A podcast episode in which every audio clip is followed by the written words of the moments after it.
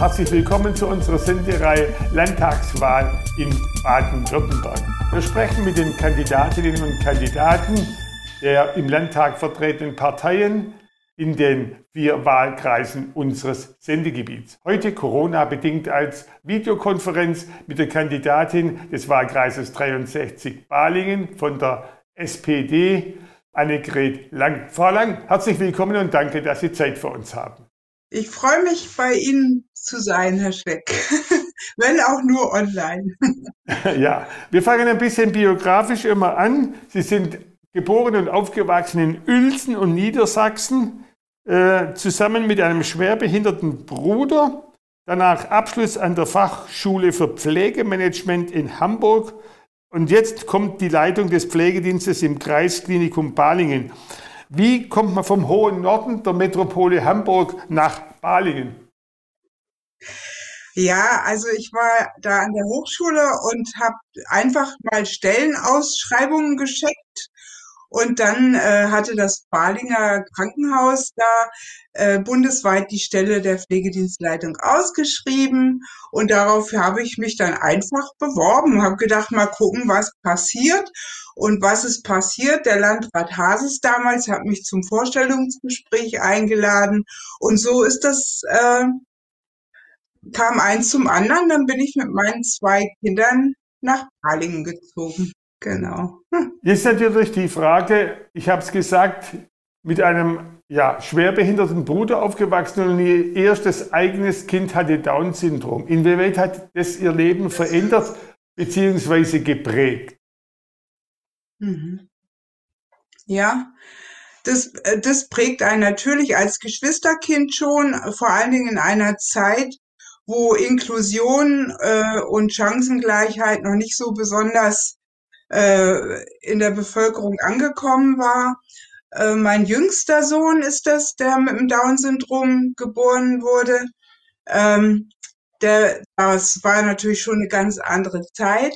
Dennoch musste ich doch sehr um Integration und Inklusion kämpfen, was die Bildung betrifft. Und von dem her ist das auch ein Thema, was mir sehr am Herzen liegt, ja. Jetzt natürlich unser zentrales Thema Landtagswahlkampf. Wir beginnen so mit der Bilanz der Landesregierung. Die SPD war in der Opposition.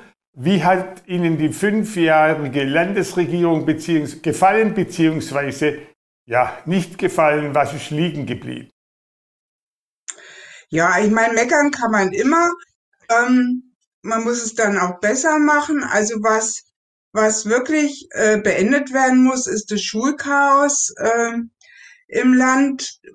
Dann müssen die Familien entlastet werden. Es ist zu wenig Richtung Klimaschutz passiert. Wir haben unsere selbstgesteckten Ziele da nicht erreicht.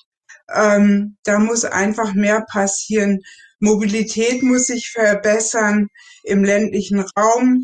Ähm, ja, und der soziale Wohnungsbau ist auch nicht vorangekommen. Das sind so die Punkte, die ich kritisieren würde, äh, wo einfach in Zukunft äh, mehr passieren muss.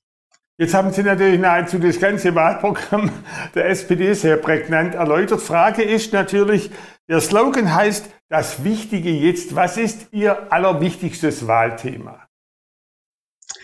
Mir ist also persönlich auch berufsbedingt sehr, sehr wichtig, dass der Bereich der Pflege ähm, weiterhin im Fokus bleibt. Die Corona-Pandemie hat ja deutlich gemacht, wo es bei uns hakt in der Gesellschaft. Die Pflege ist schon lange ähm, ziemlich am Boden, hat auch schon solche Aktionen gestartet, hat alles äh, nichts genutzt, hat kein Gehör verschafft äh, weder in Politik noch in Gesellschaft. Und jetzt in der äh, Pandemie, da hat man gesehen, wie wichtig dieser Beruf ist.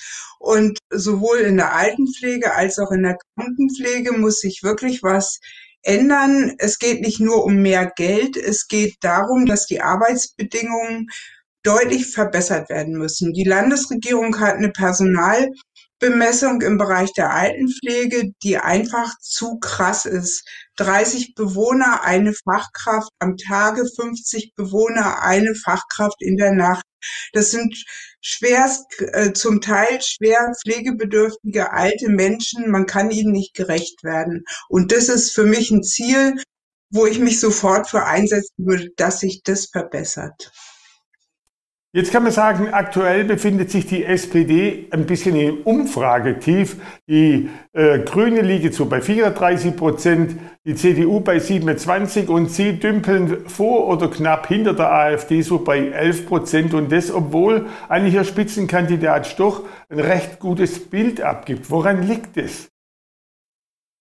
Ich weiß auch nicht, warum er uns nicht wahrnimmt. Äh, kann ich einfach nicht sagen. Ich denke mal, viele sind da festgefahren, die wählen immer die gleiche Partei, egal was passiert.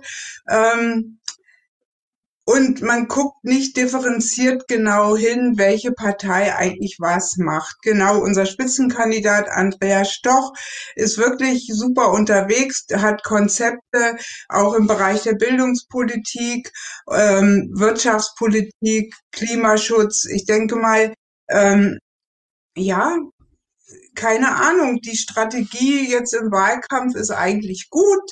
Wir machen alle einen super Job. Äh, ich hoffe, dass es jetzt in den letzten Wochen bei der Bevölkerung doch noch ankommt.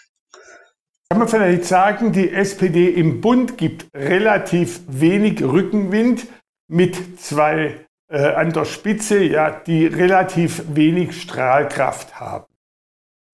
Mhm. Ja, okay, was die Strahlkraft betrifft, ich weiß nicht. Der Olaf Scholz ist halt Norddeutscher von dem her reicht mir die Strahlkraft aus. Ich bin auch von dort. ähm, aber ich denke, äh, die, die Bundespolitiker machen eigentlich gerade von der SPD und gerade jetzt in der Krise geben die meiner Ansicht nach ein sehr gutes Bild ab. Ähm, was ist mit der, Min mit der Grundrente? Was ist mit den Corona-Hilfen?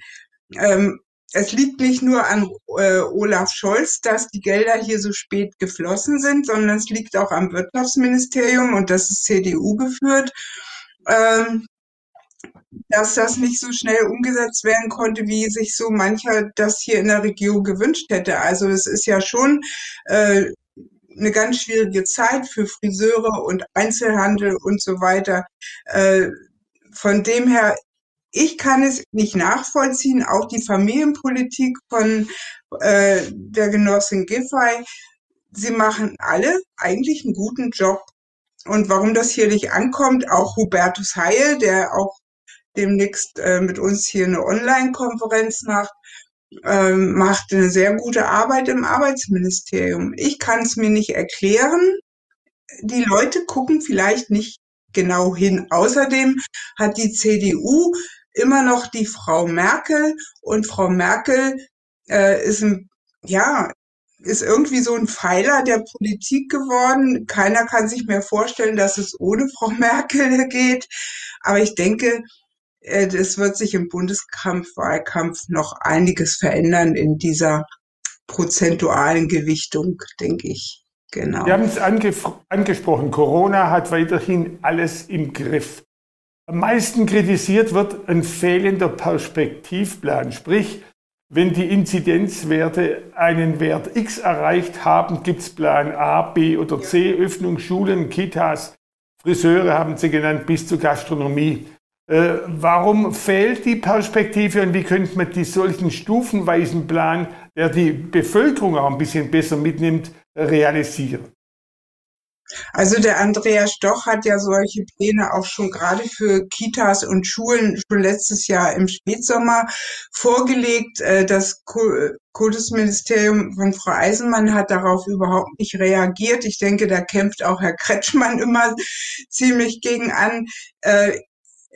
Es müsste ein Wenn-Denn-Plan her und äh, der muss mit der Wissenschaft abgestimmt sein. Es kann nicht sein, dass sowas passiert, wie dass jetzt die ähm, Sonderschulen für Kinder mit geistiger und körperlicher Behinderung einfach aufmachen.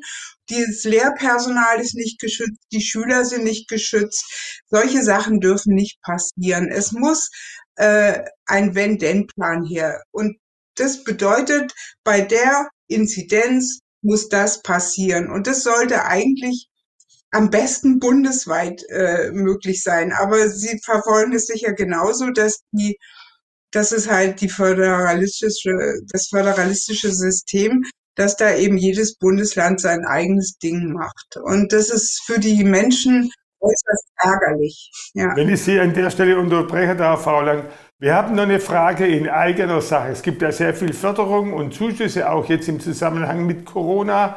Und es werden Presse und Radio und Privatfernsehen äh, insofern subventioniert und unterstützt, wenn sie von der Landesanstalt initiiert sind. Privatsender wie wir erhalten keine Zuschüsse. Finden Sie das in Ordnung?